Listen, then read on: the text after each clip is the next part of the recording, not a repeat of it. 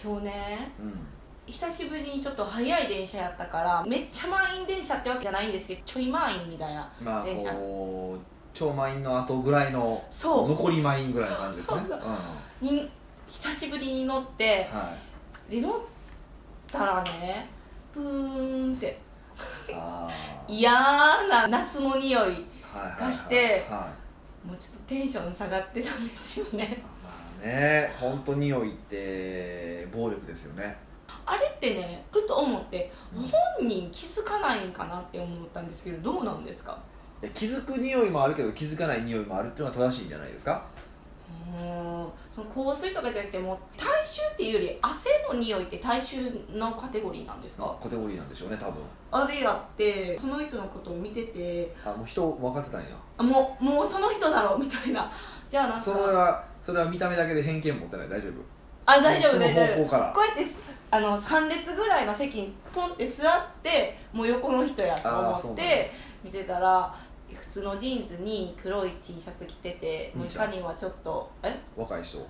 うーん30代後半ぐらいの男性でちょっと額にも汗があるみたいな感じやってまあなんかこの人はまあ今から仕事行くかどうか分からへんねんけどなんか友達に注意されへんのかなって思ったんですけど注意しないもんなんですかね？どうなんですかね？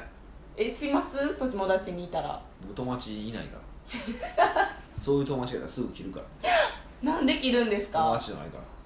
あえそーうん友達だったら、うん、言うでしょうねでもね実際ねたまに自分でもあ今ちょっと自分汗臭いとかあるじゃないですか。うん。それぐらいでひ自分は分かるからいやこれぐらい放つってもう分かるんじゃないんだろうか彼は。知って死ぬふり知らないふりですかね。いやーでも分かってないんだと思いますよ。だって嫌われたいと思ってる人はいてないわけで世の中には、うん。そうそう。だから無自覚な人はすごく多いんだと思います。それはどういう理屈なのか分かんないですけどあもう自分におもう匂いすぎて慣れてしまったとかあそういうことなのかもしれないですけどね、うん。かだからなんかその人のことを考えてたらなんかそういう言ってくれる人もおらんってなったらなんか悲しいなってえ？先週の話ですか？パートナーがいるなって話ですか？じゃあいや絶対じゃあいないでしょうね。あちょ絶対とか言ったらあかんか。いるかもしれないもんね。いるけどもその人も匂わない人かもしれませんしね。えなんか言うのがほらあのお父さんのこと臭いっていう娘の話よくするじゃないですか一緒にあなんか笑わんとってとかそうお父さん臭いっていうのはあれなんでかっていうと遺伝子が近いからなんですって。遺伝子が近い人っていうのはそのその匂いを敏感に感じ取るからいやそうやって近い人と遺伝子残しちゃダメでしょ？生物学的に言うと、はい。だから遠い人を発見するために近い人は嫌な感じがするように作られてるらしいんですよ。え人間ってすごい。もしかすると横の人は遺伝子が近かったもしかするとあの生き別れた弟かもしれません。もうそんなん違うもん。で年齢も違うって。あ兄貴か。生き別れた兄貴かもしれません、はい。すごいですね。そんな考え方があるなんて。いや分からないけどね。だからもう今後私が電車乗って匂う人はこの人がもう。生き別れたお父さんとか生き別れたお母さんとかいっぱい多いえそう考えたらちょっと楽しくなってきましたね,、まあね,、まあね。お前もかみたいな。まあそれはともかくとしてねやっぱり僕らやっぱビジネスしてると本当気をつけないとそれで仕事を落としる人いてますからね。え匂いで？落とします？もう話したくないから早終わりたいと思って。商談とか聞いてられへんとか。実際ありましたよそれ。えそうクライアントでそういうのあって指摘してあげてあのまあいろいろやって直したら取れるようになったとかえでも匂いってやっぱ敏感に感じ取る人は感じ取る人だからですかね？で匂いって一番脳にダイレクトに来るんですよね。脳に？そうあの来るもので音楽とあの特に香りはそうなんですけど本当に脳に直接来るから。例えばそのパッて香りを嗅いだ瞬間に昔のことを思い出してないですか？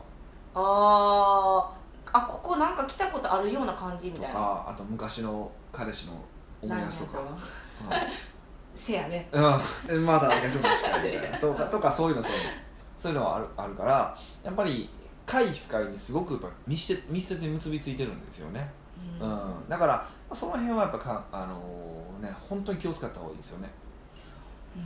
ただまあ気を使いすぎると今度自習症っていう病気まで精神疾患になったりとかしますけどね。え何ですか自習でも匂ってるかもしれないと恐怖になって外出れないとかもう洗っても洗ってももうずっと洗い続けてるとかええでもあるらしいんですよ。だからその辺の、まあ、バランスを考えないといけないですけど、ほんまですね、うん、あのある程度は多分デオドラント剤を使うとかあとその食事に気を使うとか。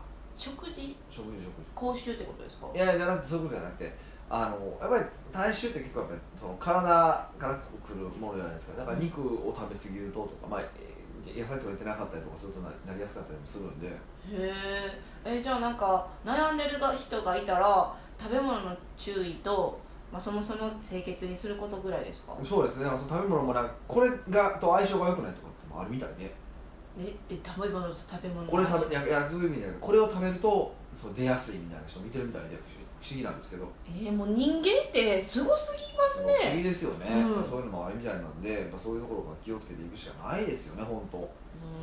えなんかここを匂ったら分かるとかないんですかね？なんか自分が匂ってるみたいな。あのー、あれ。自分の口臭とかを確認するためにってよくやるんですけど、はい。がコップに自分の呼吸入れるじゃないですか、コップに？はい、で自分のパッ一回塞ぐでしょ？塞いで一回自分の香り嗅ぐんですよ。うん。自分の肌の香りとかまあ腕の香りですよ、はい。嗅いで匂うと分かるんですよ。へえ何ですかその理論は別によ分からんだからあのほらずっと臭い場所にいたらな鼻慣れてくるじゃないですか。それと同じ理屈で口臭だったら口臭でそこにもずっと慣れてる状態だから一回この肌の香りっていうのを自分の香りをリセットするんですね。だからソムリエの人とかが香りを嗅ぐときにこう3つとかワはい。イン嗅ぐときに、えっと、ワイン飲んで自分の匂い嗅いでまたワイン飲むんですよそれは前飲んだやつが残らないように。そうそうそうそうそう、すごい。はい、そういうのもありますよ。えじゃあそう口臭チェックはそれでしてみて、はい。え体臭チェックとかはあります？それは分かんないですか？どうしましょうかね。いやどどこを匂えばなんか匂ってるっていうなんかツボがあればそこチェックしたいなって思ったんですけど。人にやってもらった方がいいんじゃないですか？えなんか私って臭いかな愛する愛するパートナーみたいな。僕らのタクシー会社がやってるって言ってましたよね。テレビ見た気が気がするなんかタクシー会社のタクシーの運転手が「匂いよし!」って言ってこう2人こう向かい合って匂い合って「匂いよし!」ってやってた。すごいシュールな絵面でちょっと面白かったんですけど。そんなんあるんですね。えでもまあ運転してる間にね油汗もかくから そこでそうそうそうそうってありますよね。ああそうなんですね。いやなんかえこれをきっかけにみんな一回でチェックしてきてほしいなって思って、匂いチェックはほんました方がいいんですよね、うん匂いよしっていうチェックめっちゃおもろいですね。誰かなんかどっかの会社使っ採用してくれへんかないや実際タクシー会社がやってるとかやってるとこあるんでしょうね、まあ、接客業だだとねいりますけど。まあそうですよね、うん。うんそういうこううんまあね。逆にだからそれぐらい脳に訴えかけるので例えば高級店とか高級ホテルとかだったら決まった匂いってあるじゃないですかうんうんフレグランスそうそうレグランス決まった匂いをつけてやってそこに来たらその匂いを思い出すみたいなのをやってる人もいてるんですよねで例えばだから本当にうんうちはまだやったことがないんですけどあのーまあ人を集めて、まあ、うちみたいなセミナーをするに近しいようなビジネスをやってる方で、まあ、うちもやりたいなと思ったことがあったんですけどあのある香りをこう嗅がせるんですよね、まあ、要はマイディフューザーであの巻くんですよ香りをでダイレクトメールとかにその匂いつけておくとか。ダイレクトメールに、うん。あ郵便物ですね。そうそう。メールと思ったんです。につけるとか面白いですよね。それはその時の光景を思い出した思い出してほいしいからなんですって。あなるほどなと思って。それちょっと素敵な思考やなと思ったんですけどただ香りは人によって好みもあるじゃないですか、うん、そうなんですよ、うん、で特にそういうのってある程度個性的な香りじゃないと思い出してもらえないでしょ、うんあのまあ、オレンジの香りが誰も嫌がらないと思うけど別にオレンジの香りが嫌がると言って僕のこと思い出してくれるとは思えないじゃないですか。そうですね。そうそう。っていうのもあるので難しいからうちはまあちょっと今のところやってないですけどね。ヒデさんってもともとその起業する前から香水とかはしてたんですか？香水だけはねすごい抵抗があるんあったんですね、まあ、僕、昔から。うん香水抵抗ありました、まあ、白パンにも抵抗ありましたけど。なんで白パンやねん。いやいや。あのもありましたけど、うん、香水の抵抗があって結局なんか何回か買ったこともあれチャレンジはしようと思ったんですけどなんかね結局続かないですね。うんもともと無臭が好きなんですか？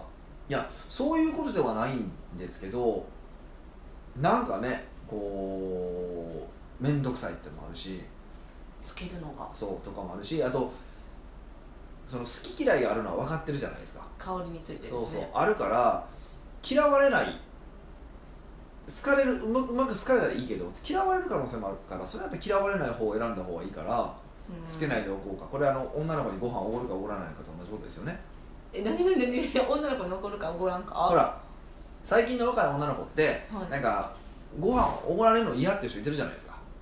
まれなこと。いや結構多いらしいですよ。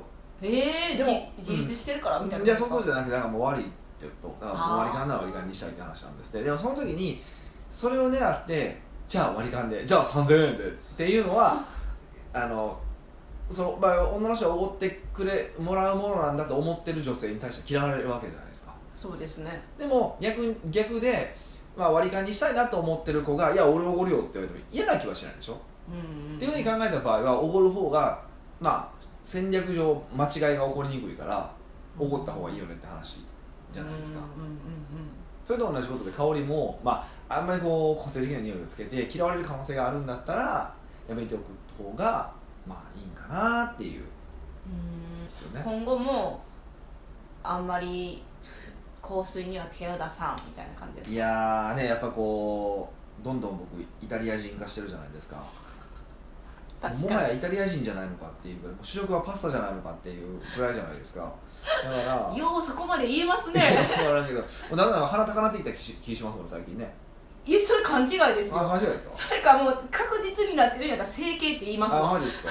マジですか？いやほんとねもう,、まあ、だもうちょっとしたらこうもう呼吸をするように女の人に声かけられるようになると思うんですよ。すげえ自信。そそうなった時には香水もついてるかなとは思うんですけど、まあ、そうならないと香水はつかないですよね。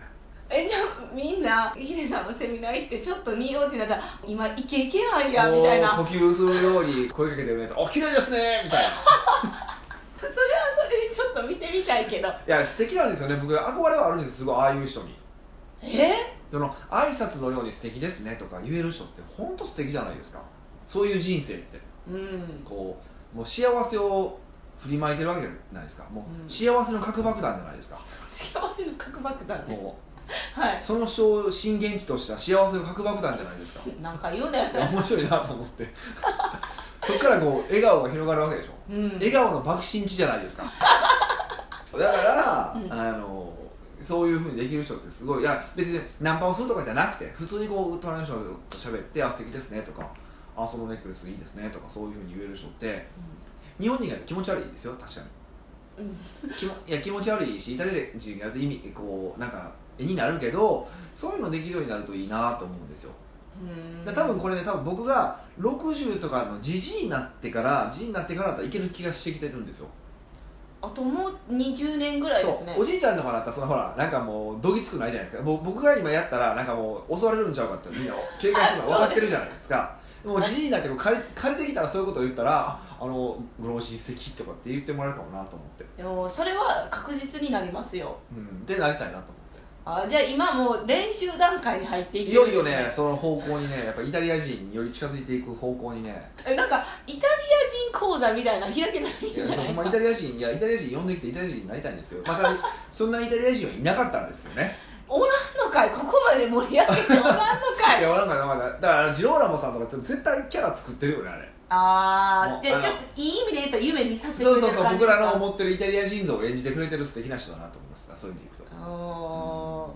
まあ、そういう素敵な人になる練習をしてそれでまたセミナーして普及してくださいみんな。ね。いやその頃僕セミナーなんかしてないですよもう。何してるんですか？やめさせてくださいよ。もうこんなポロポロポロ喋る人生疲れましたよいいえいえいえいえ。それがヒデさんにとって一番いいお仕事だと思うからさせますさせますよってマネージャーみたいな させますみたいな。まあ良さそうだったらやりますよ。うん。そのためにもイタリアに何回も行くぐらいの勢いですし。まあそうですよ。なんだったらこの音声これみんな聞いていただいてる時には 僕多分イタリアにいますからね、せやせやせやそうですよ、はい、クロアチアからのあのイタリアに行ってますんで。あそうやじゃあなんかクロアチアで視聴者にお土産みたいなのやってくれ第2弾はい。なんか考えますよ。やった、はい。それでお願いします。クロアチアのものってなんかあるんですかね？いやうんそもそもクロアチアって何がある？あでもクロアチアねあの前調べてみたら、はえヒデさんが好きなトリュフも有名蜂蜜も有名って書いてましたよ。えだからそんなトリュフキャラなんやな えトリュフ大好き人間じゃないですか。ね。は三度の飯よりドリフが好き。っていうのは嘘ですけどいどんだけ食べんねんってなるけど。だからまあトリュフ前回やったから美味しい蜂蜜がいいですね。まあ輸入して大丈夫なのかにもよりますけどもね。まあなんかちょっと面白そうなのを探してきますよ。はーい。北岡秀樹の奥越えポッドキャスト。奥越えポッドキャストは仕事だけじゃない人生を味わい尽くしたい社長を応援します。改めまして北岡ですミカです。はい。今日はですねお。ご無沙汰モリシーさんです。ご無沙汰してるモリシーさんからのそうですよご無沙汰モリシーさんっていう人なのかなと。思ってニックネームご無沙汰モリシーなのかなと。それモリシーさんになんか上乗せしてる人みたいじゃないですか。はい、違うんですね。はい、はい。モリシーさんです。はい。もう本当もうレギュラー化してますので思ったんですけどもう何や言うたらモリシーさんここに連れてきてそう3人で質問しながらやればいいんじゃないですかじゃあそれ次の危ないやからにそうしましょうか。ほんまですか？面白いね。えもうモリシーさん全部質問考えてきてなみたいなそうそうそうそう。モリシーさん頼りの。お願いします、はいモリシーさん。面白そう。今日は借金についての質問があります。ほ北岡さんのセールスレターを拝見しておりますとう、うん、よく文末に「こんな方は来ないでください」と書かれており、うん。そこにしばしば全財産をはたいはたいてはたいてこないで来ないでくださいや人に借りてまで来ないでくださいと書かれていることがあります。は内容自体は理解できるのです。い、うん、ただ一方で借金は悪いことではない。借金してでも購入すべきや参加する価値がありますと言っておられる方もおられるのに対してなぜ北岡さんはあえてそういう文文言、文言を入れて注意喚起しているのでしょうか？うん。そこに起業することを諦めてもらうための北岡さん流の何か考えがあるのでしょうか？はうん。そんなこと考えてもなかった。あいやまあね借金してまで来る必要なくないですか？セミナーなんか。えー、そうなんですか？ででもそのセミナーに参加して、まあ、劇的っていうことはないかもしれないんですけど、やっぱ変わる方もすごいいらっしゃるじゃないですか。もちろんねだからあのーまあある有名なコンサルタントの方のクライアントでバーンと盛り上がった人がいてそれその人はもうそのビジネスで首がもう回らん状態やったと、であのーやばいと。で全部家もなくし家も全部売ってそれももう借金足らんと。でえ弟か妹かなんかの家のガレージにえー住んでの中で車泊まり泊まってその車で寝寝泊まりしてその妹から妹とかがなんかお金借りてセミナーに参加しして30万か50万なんか知らんけどでそれで復活したみたいな話ってうん。ありましたよねそういえば。あのダン・ケネディかなんかですけどね実際には。何 名前出して隠 したらあれですけど。なんかダン・ケネディのなんかお客さんがそんな話があったんですけどまあ確かにその借金をすることによって追い詰められるから頑張れるっていうのは一つあると思うんですよね、あると思うんですけどでもビジネスって100%成功できるものじゃないんですよ。失敗する可能性もあるんですよね。でそうするとで失敗する可能性が大きいんですよね。特に初めての起業とかまあとかって。その時にうーんまあ例えば成功率30%として30%のために借金する必要があるのかっていうとうーんそれ違うんじゃないのっていうのが僕の価値観なんですよね。うん。だからそれだけの話ですけどね。で借金で追い詰められないと頑張れないんだったらそもそもそのビジネスしたくないことだと思うんですよ。あー。え逆に、うん。そのやりたいんだけども今お金に手元になくてうん。借金してセミナーに参加する。だったら他にもいろいろやれることがあるからそっちやってやって借金しなくても済むぐらいまでしてきたらと思いますけどね。うーん。そどそどうしても参加したいもんみたいな。でって言ってどうしても参加したい人借金してでもするでしょ、借そうですね、はい、だからそれでいいんです。ああここには書いてるけど別に借金してきても来んなとも思わへんってことですか、いやだからそれ別に僕は財産目録を見れるわけじゃないからうん、あなた借金してますね。じゃあ帰ってくださいとは言えないじゃないですか。そんなんしたらびっくりするわ。できへんからはい。だから最後はもう自分の決断しないと、まあ、経営者なんで最後は自分の決断して借金してでも来るんだったらいいけど少なくとも僕はそのケツあなたのケツは吹きませんよってことは言っときたいんですよね。それは大きいですよねまず。あ僕はそんなところまで責任も持っちゃ持ちたくもないし持とうとも思わないしーうん。ね。うん。だからそういうなんかいや借金してまで来たんですから何とかしてくださいよなんていうバカがおったとしたら困るからそういう意味もありますけどね。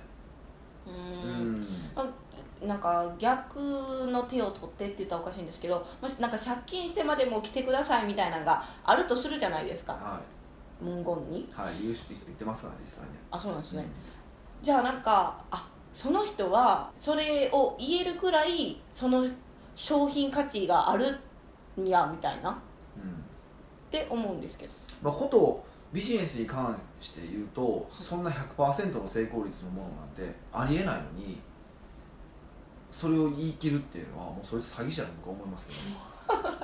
あ僕はね？詐欺師？僕の価値観ではですよ、逆にでもそういう言葉ってなんか知らんですけど響いちゃうんですよ。うん、だからそういう響くような、まあ、ちょっと脳みそ弱い人と仕事したらって思うし僕はそういう脳みそ弱い人と仕事したくないなと思って、はい、僕だから基本的にバカと仕事するの嫌なんですよ。あのよく言ってる話なんですけど。はい。だからよく言われるんですよ。あの同じようなセミナービジネスをされてる方結構来られるんですけどうちのお客さんが一番いいって。分かるって分かるって。もう自分で言っちゃってるんですかだって他のセミナー行ってもこいつ喋ったないわもうどこ来んなよお前近づいてくんなやみたいなやつだと来るからね。えーそんなこと思ってたんですすねんごいいいですようちのお客さんは。もうん。うこれは本当にもうもう間違いなく。なんかそんなに自信に満ちてるるんですか？自信ある自信ある。だからあのこれから起業しますみたいな01のお客さんも結構まああのうちじゃなく秘密基地じゃなくて、まあ、コンサル大学の方に来てくれてるじゃないですか、はでそういうところでも大体01の人ちょっと頭おかしい人とかなんかお前絶対無理やってって思うような人来るけどそういう人来えへんからね。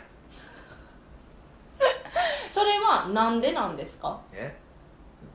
うんいっぱい厳しいこと言うからじゃないですかそれこそこんなことその借金してまで来んなとか、あのバカ嫌いだとかいろいろあちこち言うからだと思うんですけど本当ねうちのお客さんは本当ねいいですよ、うん。うん。まあ、素敵な人楽しい人多いですし私もめっちゃ楽しいんですけどえそれって、みんなそう思ってるんじゃないんですか？こう主催者主催者側うん、いやではもそれ価値観です。だからお金が欲しい人はもっと多く取った方がいいわけでしょ。で、まあ、正直言って頭のいい頭のいい人と頭悪い人どっちが多いかって頭悪い人の方が多いと思ってるんで僕は。まあそりゃそうでしょ。そうじゃなかったらあの経なんかみんなが経営者みたいになっちゃうじゃないですか。そこみんな稼いでると思うんですよ。って考えたらあのーそういうことですよ。うん。まあじゃあ結局意図は借金してこなくてもいいって本当に思ってるからみたいな感じですね、もう思僕思ってることしか書かないし言わないですからね、うん。でそこからそれを乗り越えて勝手に解釈してくるとか来ないとかそれは知らんけどうん。僕はあんまりそのなんかあの裏の意図を加えたような話の仕方はしないですし、まあ、子会社の社長とかにはしますけど、うん。あのお客さんとかにはしないのでそういう曖昧なことは、うん。それはまあ責任をと取らないって決めてるからですよね。取りたくないって言ったんですか、うん、取らないよ。取らないし、うん。そこまで言ってないよねっていうことですよね。うん、はい。そこまでケツは吹かないからねっていうことですよね。はい。うん。だそうですよ森氏さん、うん。だからもう自分の責任の範囲がどこなのかってことです自分のビジネスにおける。あそれってどうやってあの考えるんですか？決めたんですか？まあこれはずっとやっていく中でですねこういうお客さんとは付き合いたくないなこういうお客さんとはお付き合いしたいなとかこういうお手伝いはできるけどもこういうお手伝いは僕にはできないなとか、自己分析みたいな感じまあ、自己分析ってほどじゃないですけどやっぱり自分の限界も分かってるわけじゃないですか。全部まるっと面倒見ますよなんてことはありえないわけで。だったら逆に言うとちゃんと線を引いてそれを明示してあげるってことが僕の売り手側の責任だと思うんで買い手の方はそれを見て判断してくれればいいわけじゃないですか、うんはい。まあ、それで指示されないってなったら仕方がない話だし。うんでそこでなんかもうお金が欲しいからといってもうどんな人も受け入れますよウェルカム腕かもどこかもねみたいなこと言われても困るわけじゃないですか。うんそうですね、そこ笑うとこやけどね、う んまあええけどね、なるほど。ちょっとこんなねなんか真面目な借金のお話とかもしたんですけど、うん。うん、モリシーさん別にまた質問があってねはちょっと2個目も突入しようかなと思ういんですけど。突入しましょうなんてこれ言ったらいい？のこれ全部読むのもなんなんで？はい。僕がまとめたらいいですか、まあ、じゃあ僕が言いましょうか。なんかこれ昔去年ぐらいなんですかね。あのこの方がモリシーさんがなんか毛髪が薄くなってきたって話をしてどうしたらいいですか？みたいな話があったんですよね。でその時にいやもう僕もそうやったらもうはもうはもうもうむしろ坊主にしたらいいやんとかって話したんですかね多分。そうですそうです。とかなんかもう思いっきりあまだまだ大丈夫なんだけど減ってきてると。うん。でもうほんまなくなったらどうしようって悩んでた時にあのもう僕なんかずらって分かるずらかぶって 誰がずらやねんみたいなことを言うとかそういう話をしたんですよね。多分そんな感じのこと言っててで最近はそういう、まあ、セミナーとかイベントとかで、まあ、お客さんが集まるところで、えっと例えばこうなんかまあ一応ね頑張って毛髪のあれをしてるけどもしつつ例えばこうは励ま励ますよ。あ励ましますよ。って言うと誰が励励ます励ますやねんとかっていうふうなそうそう。笑いに。ネタで転換してると。はい。いうような話なんだけど、うん。まあある地域に行くと「うわ無理してるわ」とか「うわ自虐ネタ言ってるわ」みたいな感じの空気になるみたいな、そうかわいそうみたいな目になっちゃうみたいな、はい、その時にまあ北岡さんならどうしますか、そうなんですよね、まあこれほんまセミナーとかしちゃうとほんま受けない時ありますもんねえそういう時はどうなんですか？え？心境的に。いやもうどうやって笑わかさ笑かそうかなしか考えてないですよね。あもうす逆にスイッチ入っちゃう？あはいはいそうです。だからそっちにシフトするのでセミナーの内容はだんだんおろそかになっていきますよね。あかんやん。だから僕がよく言うのはもう本当にセミナーがあのセミナーの内容がこう悪いのは聞き手の責任なんですよってことそう。だからもっとこう講師を乗せてあげるような聞き方をしてあげてほしいんですよ。うーん。えでも例えばどうやって聞いたらいいんですか？うん。うんとか。うんうんうなずいてあげるとそかれいいんですね。あのジョークを言ったなと思ったら笑ってあげるとか失笑じゃなくてね。笑ってあげるとかそういうふうなことですよね、まあ、ここに関してはちょっとこう鉄板のジョークがあるんですここで言うとあのダメですよ。もう使えないじゃな使えいですか。なくなるからあ鉄板ジョークはこれあの置いときますけど、うん。まあ、こういうのはでもすごくシンプルでこういう時はもうシンプルで「えなんで笑わないんですか?」って言うんですよ。あもう言っちゃう。言います言います。僕いやここで笑わないと笑うとこあとないですよ。確かにそう言われたら笑えますわ大きに。そうでしょ。大いに。そう大い に。大きに。例言うてもうたみたいな。そうそうそうそういうことですそういうことです、もうそういうふうにあ現状をもう一回言い直せばいいだけなんでハゲてるのもまあ要は現状じゃないですかさらに振動してるのも現状なのでその現状を言ってあげたら、うん。でやっぱりこういう場って特に日本人って笑ってはいけないっていうふうに真面目な場とか笑ってはいけないっていうのがあるから余計空気凍るっていうのがあるんですよ。だから笑っていいですよって許可を与えてあげる必要があるので。あそうしたらこあの聞き手も笑いやすく笑えるなようる。なるから。そう。で多分そこで笑ってくれたらあもう安心しましたとこれでもうどれだけあとハゲネタができるかとかそういう感じでまたこうかぶっていくみたいな感じですよね。ああそれが天丼？天丼ではないですけど天丼じゃないですけど、ね ええ。そんな感じにしていくと。えー、じゃあ逆に失笑じゃなくてかわいそうっていう眼差しでもそれをするってことですか？それかわいそうってのは多分ね被害妄想。モリシーさんから見た被害妄想ですよ多分。えでもハゲてる人見てかわいそうとは思わないでしょ、うんハゲてるなとは思うけど。思う。あだからでもネタにしてることがあなんかこの人はネタにしひんかったらあかんのかみたいなかわいそうなんじゃないですか。になるかな。いや普通はそうなるんかな。なれへんと思うけどね。なんか年齢層が高若干高めやからなんかお客さこんがってこと？うそうそう。そうこう精神年齢も上やから、うん。もうそのなんかそんなに頑張らないでもいいよ坊やみたいな感じなんですか？いやそんなことはないと思うけどね。ほんまですか？うんじゃあもうあの全てもう現状を言って今日高をあえて笑かそうみたいなそう感じですだ。笑っていい雰囲気を作ってからじゃないと笑えないのでやっぱりお笑いうん笑いってだ。からもしかするとその前にこう硬くなってなんか初めは「本日は晴天の中」とかそう言ってるかもしれへんし、うん、それはだからそこまでの雰囲気もありますよねお笑いって流れの話なのでストーリーなので一つのでもまあ単純に凍った時はここしか笑う笑うところないですよとかいやこれ笑ってくれないと僕やる気ないですか？ら帰りますよとか。めっちゃ強気にいっちゃう感じ。そういうネタですね。はい。あそういう感じでじゃあ今後はモリシーさん切り返ししてほしいですね。そうですね。あとまああのここだねこ多分この方はこのセミナーで売ったりとかするから売ること知ってるんだったらあ笑った人だけ値段が下がりますとか。ああめっちそうそうそう。ゃなんかあ笑わなかった人は値段が倍になりますとかもできるじゃないですか。そういう感じでいけばあもっと軽くすれば。そうそうなんですね。そんなに真剣に考えずにポンポンなんか笑いに転換していけばいいよみたいな。真面目なんですよ多分この人。いやみんな真面目だと思う。そうですね。真面目な真面目すぎるんですよ。もっとそういうとこは、まあ、ジョーク言うんだったらやっぱりそのいかにジョークを、ね、重ねられるかとか。だからまあジョークもちゃんとこうある意味で真剣にしないといけないってことですよね。笑わすまでやれやりきれ、セミナーちょっとそっちのけてうんジョークで笑わんかったら笑かしてからセミナわすまでやれ。と森氏さんなんか借金のチーンのネタからもうお笑いのネタまでいろいろ質問されて嬉しいですけど、まあこう僕のツボをねこうあこういうの答えたいなと思うとだからこれいつも名前見ずに僕質問から見てますもんね。でまた「えちょっと森氏さんなんですけど」そう、もしやんみたいな。もしやんみたいな、そんな感じですよね。ははい奥越ポッドキャストではいろんなご質問をお待ちしております質問を採用された方にはオリジナル J ウォッチもしくはオリジナルコーヒーを差し上げておりますのでぜひ質問フォームよりご質問くださいはい、というわけで、またお会いしましょう。ありがとうございました。